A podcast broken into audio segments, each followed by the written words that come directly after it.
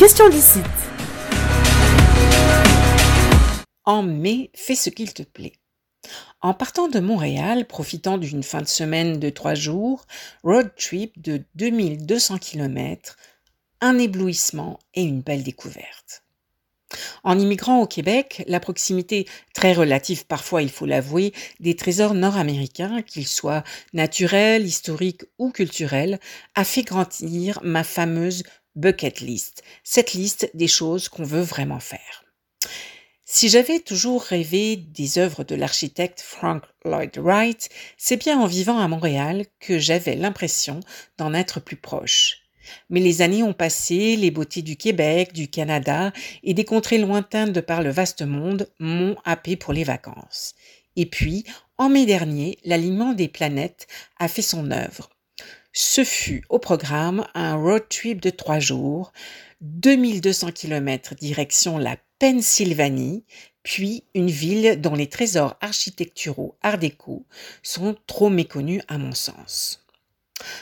Dans les repères culturels et architecturaux du monde occidental contemporain, le musée Guggenheim à New York, du célèbre architecte Frank Lloyd Wright, est un des lieux emblématiques de la ville pour sa forme innovatrice et d'avant-garde. Ce musée fait partie de notre imaginaire architectural collectif, tant pour les artistes contemporains qui y sont présentés que pour son architecture éblouissante surplombant Central Park. Mais un des joyaux imaginés par Frank Lloyd Wright, souvent évoqué comme le plus grand architecte américain de tous les temps, est la fameuse Falling Water House, au cœur de l'État de Pennsylvanie, créée en 1937. Une maison extraordinaire qui surplombe une cascade où l'architecte aborde la relation entre l'homme, l'architecture, la nature d'une façon inusitée éblouissante. Un style organique où chaque détail est pensé en fonction de la nature environnante, de la lumière, la cascade, le bois, les matériaux locaux, la perspective. D'une modernité fascinante pour les années 30, cette maison est un bijou, une visite intérieure et extérieure saura éblouir les amateurs d'architecture, de design ou tout simplement du beau. C'est un incontournable.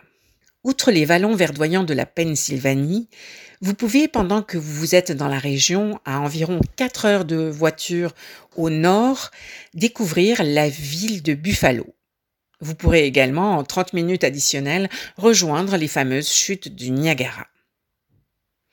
Buffalo, dans l'État de New York, pour son architecture au bord du lac Erie. Clairement, quand on pense tourisme dans la région euh, au nord des États-Unis, on ne pense pas directement à Buffalo. Mais le détour en vaut la peine. En effet, Buffalo est situé sur les rives du lac Erie, à l'ouest de l'État de New York.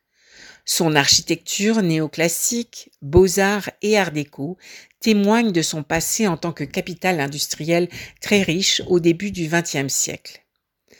En effet, l'architecture de Buffalo, en particulier les bâtiments construits entre la guerre civile américaine et la Grande Dépression, aura créé une nouvelle forme d'architecture spécifiquement américaine et aurait influencé le monde entier, dit-on. Le plan original de Buffalo date euh, du début du 19e siècle, était vaguement basé sur le plan de 1791 de Pierre Charles l'Enfant fait pour Washington, une version américanisée du système des boulevards rayonnants de Paris. La carte inclut un système de parcs et d'allées au croisement des rues. Fondé dans une riche tradition d'expérimentation architecturale, Buffalo détient une place unique. En effet, les architectes qui, qui ont travaillé ont été parmi les premiers à rompre avec les traditions européennes pour créer leur propre esthétique, enracinée dans les idéaux américains de l'individualisme, du commerce et de la mobilité sociale. La ville contient des bâtiments conçus par des maîtres de l'architecture américaine comme Frank Lloyd Wright, encore lui, Louis euh, Sullivan ou euh, H. Richardson, faisant de Buffalo l'une des villes les plus significatives sur le plan architectural en Amérique. Mais des architectes euh, actuels ont repris le flambeau de cette modernité, y compris Minoru Yamazaki, Toshiko Mori, Marcel Brauer ou Harrison Abramovich, responsables du Lincoln Center de New York par exemple. Mais récemment, Buffalo a connu une renaissance. Des quartiers entiers ont été réhabilités et d'anciennes zones industrielles transformées en parcs, brasseries artisanales, espaces où l'on trouve des food trucks et où on peut assister à des concerts le week-end. Des espaces verts et pistes cyclables bordent maintenant les rives du lac.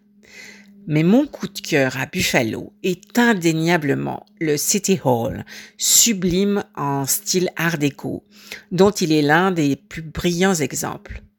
La mairie de Buffalo est un gratte-ciel de 115 mètres de hauteur, construit entre 1929 et 31. Ce fut le plus haut immeuble de Buffalo jusqu'en dans les années 1970. L'immeuble est décoré par des peintures et des représentations faisant référence à l'histoire et l'économie locale, dont la présence des autochtones avec une minutie et une splendeur vraiment remarquables.